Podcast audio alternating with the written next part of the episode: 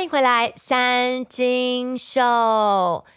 最近我妹妹艾弗兰小姐，她在澳洲布里斯本遇到了一个非常喜欢我的朋友。那这个朋友怎么认出她的呢？是因为她先认出我妹的小孩任总裁，她觉得他太有辨识度了，然后再转头一看，就发现有一个长得很像我的美女。好，这个话不是我自己讲的，OK，是。这位朋友他后来讯息我说他遇到了我妹妹，然后整段故事是他来转述的，但是我大概懂，就是我真的比我妹漂亮很多啦，我妹就只是长得像我而已。OK，希望艾弗兰小姐没有听到这一段。总而言之呢，那位朋友他讯息我，我才很惊讶，就是原来在世界各地每一个角落。都有默默在收听三金秀，然后默默在喜欢我的朋友，你知道吗？他低调到什么程度？他从来都没有留言给我过，然后也没有讯息我，直到遇到我妹妹的那天，实在难掩自己的兴奋之情，才鼓起勇气，然后讯息我这样子。所以，因为这个鼓励，我就觉得说，哦，我好像真的是应该要认真的来录三金秀，然后就认真的。呃，开直播，因为这位朋友他还会把我的直播的这个主题分类，为什么？方便他自己需要的时候可以重复收听。天呐，重复收听！很多人跟我说，他们呢也会重复听我的三金秀。虽然我觉得我自己的节目是非常的有内容啦，但是不断的重复收听，那是一种什么样爱的感觉呢？因为你知道吗？我自己觉得，虽然有内容，可是呢，我的节目并不是那种非常教育性的。如果你是非常教育性的东西，然后你重复收听，我觉得合理。你可能在听的那个当下，你没有办法理解，所以你会过一阵子，然后再听再听。像我自己会常听一些哲学的课程。那哲学这种东西，就是虽然老师讲的都非常的白话，而且也都是人话。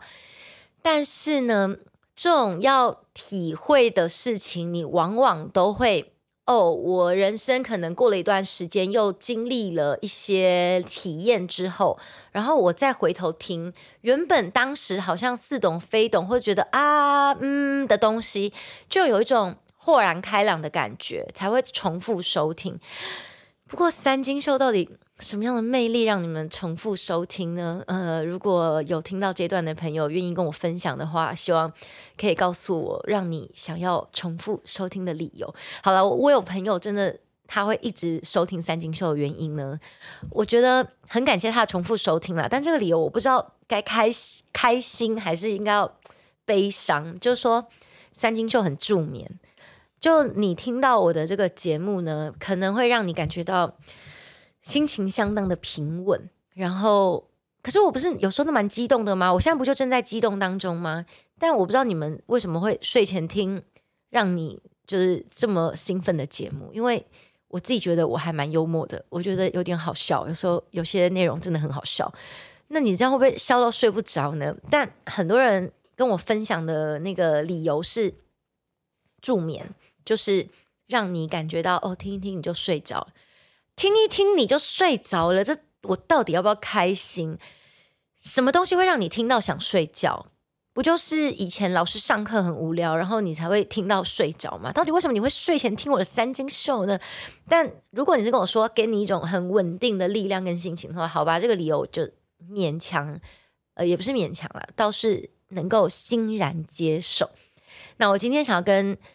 大家分享的主题呢，其实还挺多的。我先来分享一个，就是最近我朋友跟我讲一个理论，然后我觉得这个理论相当的有趣，分享给各位。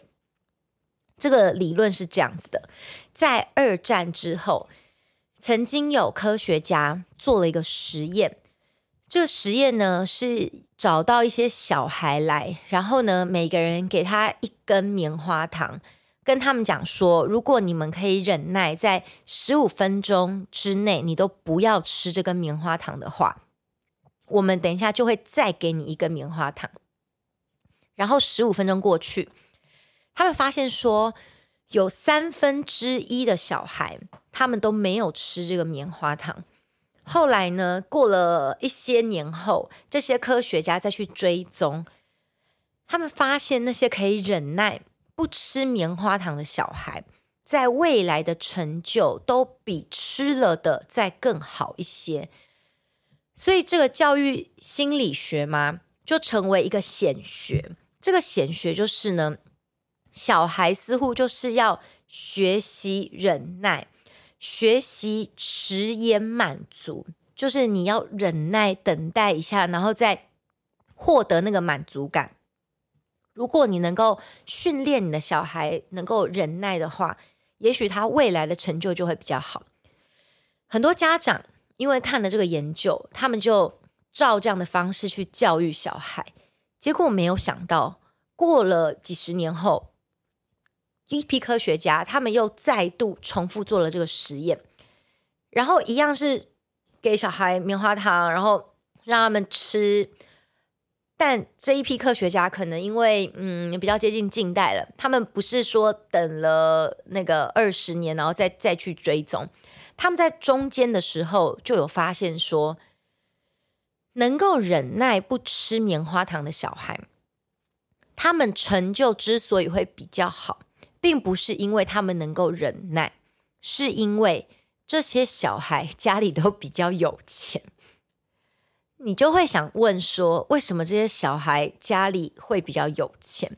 因为呢，有钱人家的小孩。对他们来说，要吃棉花糖是一件非常容易的事情。你可以把棉花糖想象说，比如说最新的 iPhone 这样子，有钱人家的小孩，他们要买一个最新的 iPhone，对他们来说是很 normal 的事情。但可能对比较没有钱的小孩来说，它就是一个很难可以得到的东西。所以呢，当你突然得到了一个我梦寐以求的东西的时候，你当然很想要赶快去满足你的欲望，就赶快吃它。但对有钱人小孩来说，我已经看腻了，我都都吃腻了，也不过就忍耐十五分钟不吃，其实是完全 OK 的事情。而且呢，往往可能家里资源比较欠缺的小孩，他们的家长会跟这个小孩讲说：“啊，你就要忍耐啊，怎么样的？那我之后就会再给你什么东西。”可是这些家长往往都没有办到。所以这些小孩就会觉得说，如果我忍耐十五分钟，他们一样不会再给我另外一根棉花糖啊，那我何不现在就吃掉它？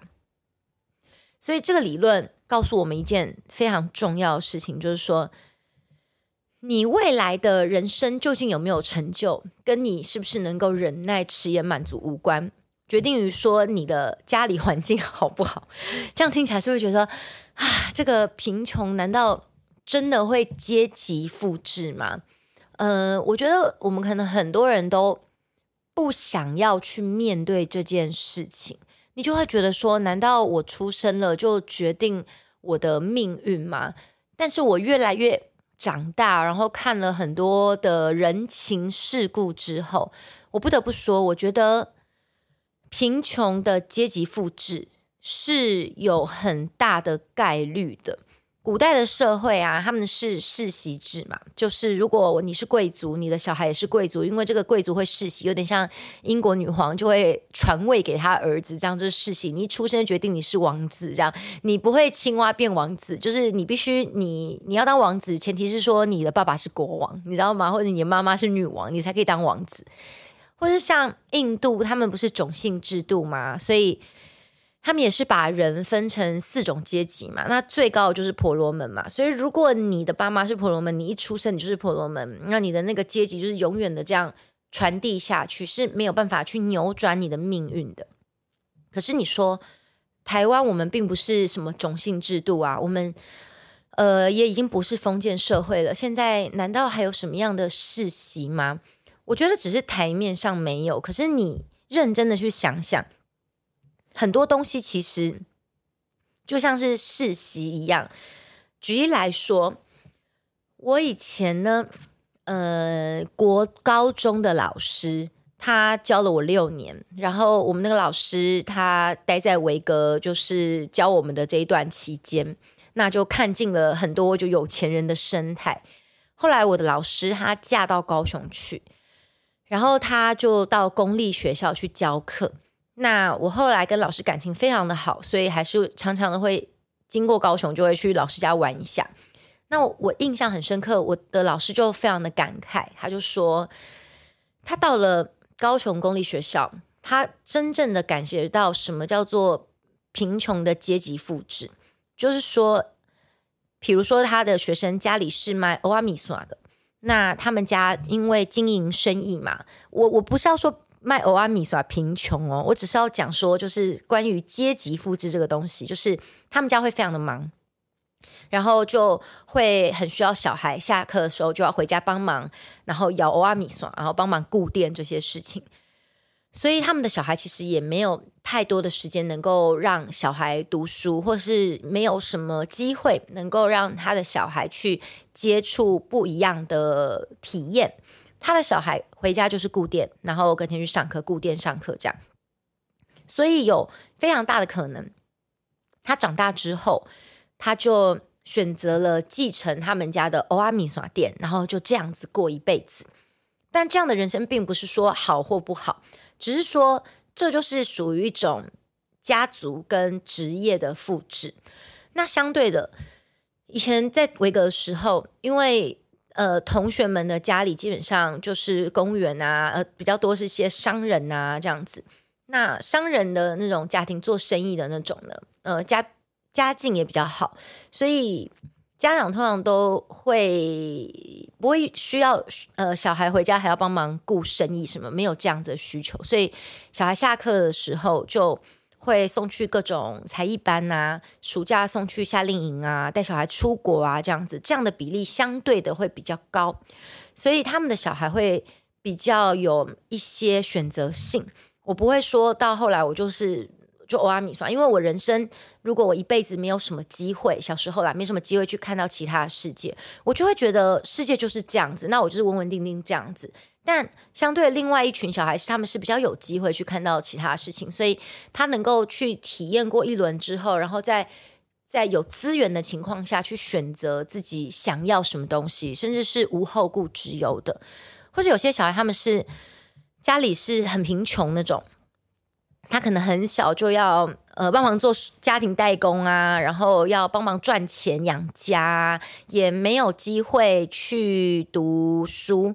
我说的是，当然基本教育一定会有，但只是说，比如说你考上了呃不错的大学，但是因为没有钱缴学费什么之类的，所以被被迫就觉得你就必须要出来工作，也是有不得不面对这些家里艰难的环境，然后就是被迫牺牲掉自己原本可能可以有比较不一样的人生，所以。我个人真的觉得，刚刚跟大家提到的这个棉花糖理论哦，我觉得是非常正确的。就是家里资源比较好的孩子，其实他们在出生的时候就已经注定好他们的未来，相对的会比其他资源比较贫乏的孩子还要来的顺遂很多。至少他们。有本钱能够去失败，你说如果你家里这么辛苦什么的，那你呃光是赚钱、缴房租、缴贷款都来不及了，你根本没有机会去寻求你的梦想，或是你要创业，可能连那个本金。都不一定能够很顺利的存到，因为你家里有太多的贷款要还这些的。但如果你的资源够的话，你说我要创业，爸爸就说好吧，我就给你一亿，你就去呃开个牛排馆这样子之类的。就有些大家说的那些创业家，然后说他们呃富可以过二代跟三代，那你要想就是这些人是因为他爸爸有先给他几亿让他去创业，有给他钱去烧，有些人就可能连十万都拿不出来，对不对？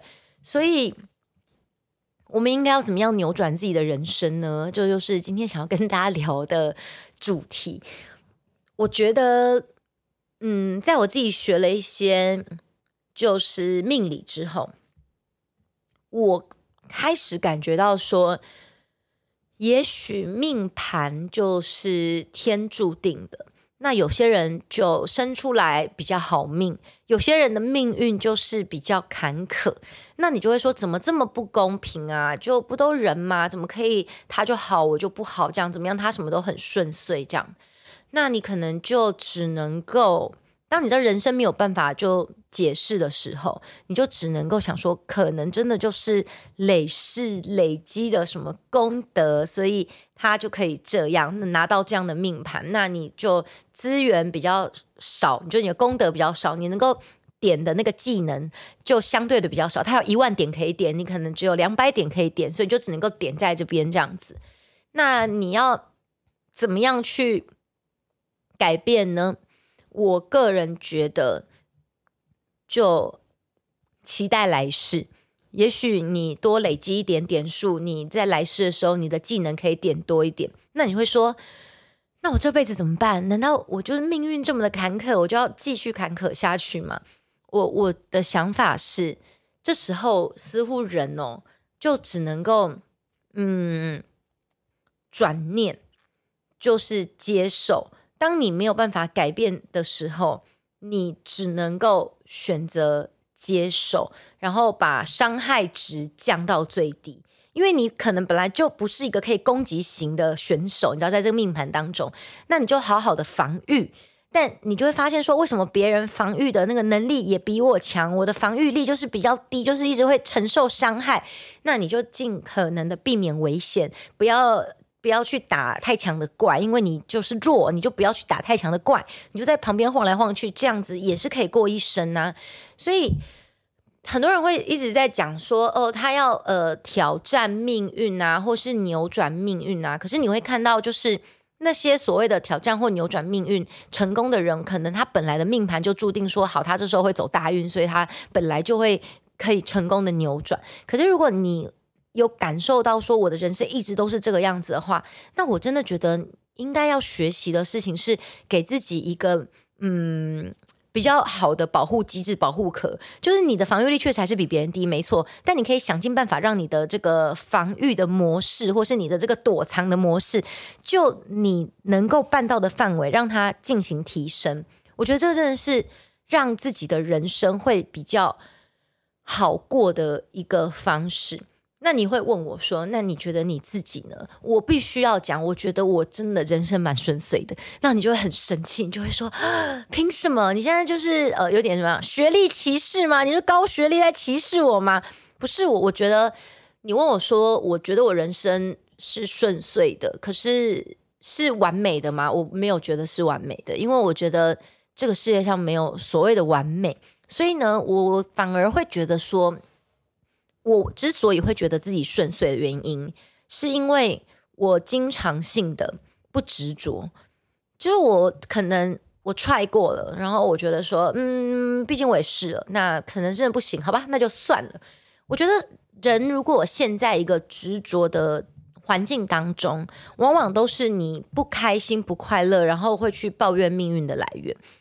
像是有些人，就算不是在工作上，可能在情感当中，你如果很执着的爱着一个人，我觉得爱一个人是好事，爱是好事。可是如果对方已经不爱你了，你知道人就是会变嘛。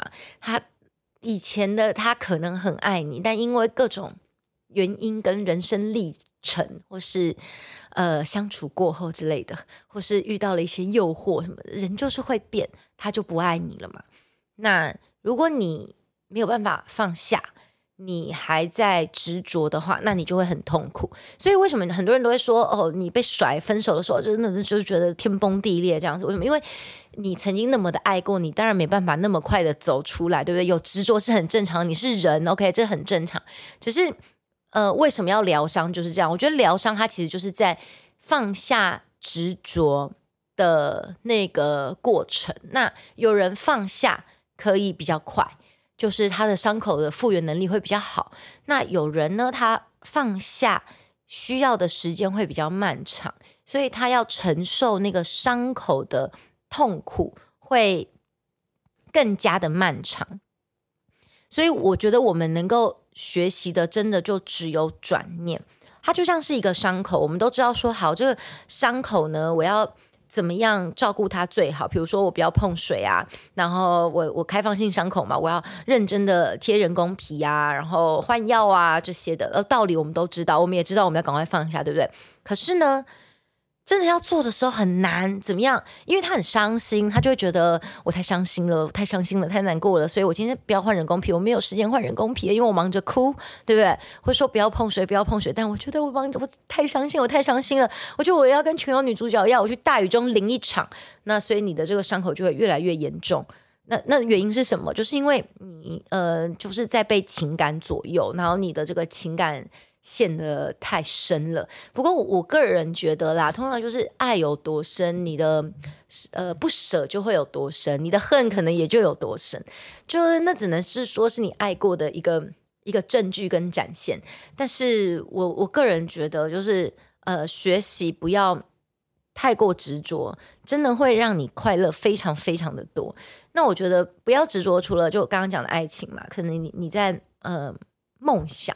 上面也是，像我有朋友呢，他就是一心就想要考建筑师，然后家境非常的好，那嗯，也可以说就是从小是一帆风顺长大的那种小孩。可是他的梦想就是要考上建筑师，尽管有非常好的家业要给他继承，但他还是很执着的希望能够。实现自己的梦想，可是无奈就是天不从人愿，考了很多次，往往都会在某一些关键的时刻，什么反正就是失败，那就一直都没有考上。但他还是很执着的不断在考，我就会觉得说，嗯、假设你能够嗯理理解，可能上天给了你这些，那有一些东西就不给你了。理解这件事情，也许放弃并不是坏事，因为你已经 try 过了，而且你 try so hard，那你就不需要觉得感觉遗憾，或者会觉得说啊，我都付出那么多了，怎么样？那你你真的已经试过了，可能这个东西就真的是不属于你的。那为什么不把时间跟精力，然后拿去好好的？享受，你知道县城家里这么好的资源，然后享受你的人生。而且，当你换一个环境，你跳脱到另外一个地方的时候，你你真的会觉得说，那有那么重要吗？我之前到底在执着些什么呢？就你人在当下的时候，你都会觉得这个真的太重要，这件事情真的非常非常的严重。如果没有，我就天崩地裂了。可是，其实你突然到另外一个地方去的时候，过了几年，你再回头看，想说，嗯，那很重要吗？就像是大家如果以前读高中的时候联考，我们那年代还有联考，现在小孩应该是没有联考的，但是也是有一些入学的机制嘛。反正总之成绩还是非常重要的嘛，大家都还是想要能够上比较好的学校啊。所以你在高中的时候，你都会觉得说啊，我一定要考上什么什么学校，这样子才可以这样。但你后来真的。长大之后，你会觉得你考上什么学校好像也没那么重要吧，也还好吧。或是你结果发现你根本也没考上那么好的学校，但是呃，你找到了很好的工作，或是你做生意你赚了很多钱。如果以结果论来看的话，你就会觉得，那我当下到底在执着什么？那如果你当下一直在那边执着，然后整天那边一直重考，一直重考，考个十年啊，终于让你考上台大医科了，好不好？那。你就会觉得那又是另外一个不一样的人生了。可是那样的人生会有你现在的好吗？我们真的不知道，不一定。所以我觉得在嗯关键时刻学习到停损点跟学习到放手，那也是相当重要的一件事情。没有这个东西，你的世界并不会毁灭。其实你觉得可能会，但是事实上是真的不会。所以。你觉得很很呃 frustrated，很挫折的时候，或是你觉得很嗯天不从人愿的时候，你真的可能可以试着说换一个环境，然后换一个生活模式去试试看。因为如人如果往往陷在一个生活环境当中啊，你就会真的非常的看不开。像是呢，有些人会跟我讲说，有人的小孩被霸凌在这个学校，然后有的家长他们会觉得说，你就是要面对这种困难跟挑战，以后你出社会一定会遇到多少像这样这样的霸凌你的人，所以你呢就是要去面对这种霸凌，然后就是要呃比他们更强壮。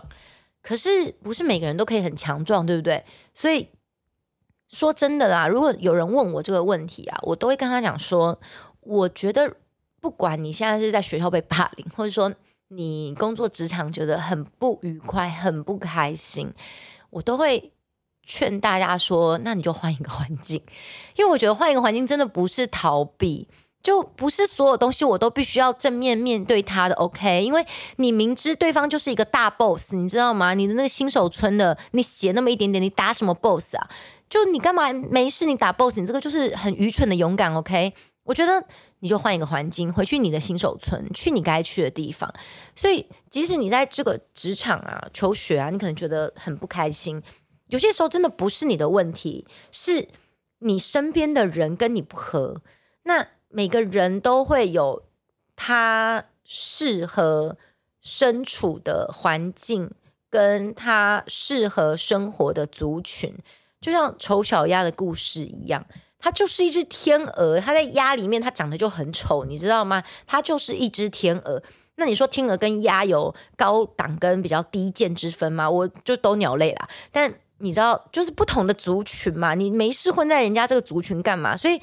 呃，人家觉得你丑，其实也不是你的错，是因为你本来就不属于这边。你你可能去天鹅那边，就也不一定是一只美天鹅，也可能是一只丑天鹅。但是总而言之，就是至少你不会那么格格不入嘛，对不对？你有可能会去一个可以比较理解你他的生活习性，跟你比较适合，然后或是这个环境有没有？你如果是一个就应该要生长在冰天雪地的动物，然后我把你送到赤道去。那你当然会觉得哇，我快死了哇，我要死了，对不对？所以那不是不你的问题，那就环境的问题呀。我就觉得说，嗯，希望大家在很多关键的时刻学习放下，学习认识到说，我不需要这么勇敢，我也不用很坚强，那也不是你的错，只是这里不适合我，我得去找一个适合我的地方。好好的疗伤，我说疗伤是真的，因为你在一个不适合你的地方太久的话，你一定是全身都病痛，所以你你需要去一个适合你的地方，好好把这些病痛给 cover 回来，然后你就会发现说，哦，这里真的太适合我了。我以前到底为什么要这么执着的非留在那边不肯走呢？我觉得每一个人让自己活得舒服，真的是一件呃最重要的事情，因为你你明明可以不要那么不舒服的，所以为什么要让自己？呃，就像个苦行僧一样，承受着痛苦才是修行呢。我觉得人生真正的修行不是要经历磨难，我觉得要经历那个磨难，也许那是某一派他们认为应该要让自己受苦受罪啊，然后经历了什么九九八十一劫之后，我才能够呃。就是幻化成佛之类，羽化成仙。我我自己认为的修行，其实是随时随地让自己的心境是处在一个快乐的情况下。因为我的理解是，如果真的有西方极乐世界，那在极乐世界，据佛经来说的话，他们是一个心想事成、没有烦恼的地方。那我为什么要等到我死了之后，我才能够体验到这种呃极乐世界的感觉？我为什么不能活着？我如果是个佛的话，有没有？我活着我就要像极乐世界一样的快乐啊！那所以我就要摒除任何会让我烦恼，然后让我不开心的来源吧。那我为什么要去面对那些不开心？他既然真的很不开心的话，我就不要碰他。我为什么要去就说？因为我要挑战自己，所以我现在要不开心，呃，我要忍耐。那为什么？我为什么要忍耐？我不知道。所以。我真的觉得，嗯，希望每个人都能够在这个人世间当中，然后当个开心佛，或是如果你是信基督教或天主教的朋友，嗯，我想如果照主的世界的话，主也的意思也是讲说，在天上大家都是天使，所以天使呢，感觉也是每天都心想事成，然后都哈很开心啊，每天都在开趴，这样子。那你为什么要等到你去当天使你才开趴？我其实，在人世间我就可以开趴了吧？我随时随地都可以处在一个就是就是非常 chill 的状态，不是很好的一件事情吗？这是我想要跟大家分享的。那或许我我的这个说法可能会被呃一些比较现实主义派。呃，被他们批评为说，我就是属于你知道，在那种文艺复兴时期，不是会有一群那种嗑药派，他们整天都在嗑药，然后就说啊，人生就这样啊，或者在那个嬉皮的年代，不是嬉皮就觉得哦，我觉得这个人世真的是你们在汲汲营营追求这些功名利禄干嘛呢？我就是每天要开趴跟抽大麻呀，可能会被会被归类为这一派，但我并不是。要跟大家讲说，OK，那我们现在就立刻来抽大麻，他们呢？呃，当然我我是支持他们大麻合法化的，OK，就是大家去有一点真的会好很多。但是我只是要讲说，就是不止抽大麻可以让你很去，OK，你可以想办法让你的人生活得去有一些。就是你你当然，如果你你你去追求这些功名利禄，然后会让你感觉到开心，你知道吗？就是像呃。吸大麻可以让带给你的那种欢乐的话，那你就赶快去追求功名利禄，因为那就是适合你的环境，你很趋哦你在那边。可是如果你是我去做这些事情，真的是让我很不开心，那你就你就选择逃避啊，Why not？没有不好，真的。好了，我今天的分享希望能够给大家一些很棒的，你知道人生体会，就是我们不用活得像别人眼中应该要有的样子，应该要活得像。呃，你觉得你自己最快乐的那个样子，可是你究竟快不快乐，只有你自己知道，别人没有办法去定义你快不快乐，所以面对自己。这件事情我快乐吗？我开心吗？我喜欢吗？我想吗？你在做每个决定的时候，你都只要问你自己想不想，不要不要再去想说啊，可是别人会怎么看我？可是他会怎么说我？别人怎么看怎么说真的不重要，你去有最重要。OK，谢谢大家收听今天的三金秀，三金秀，我们下周见喽，拜拜。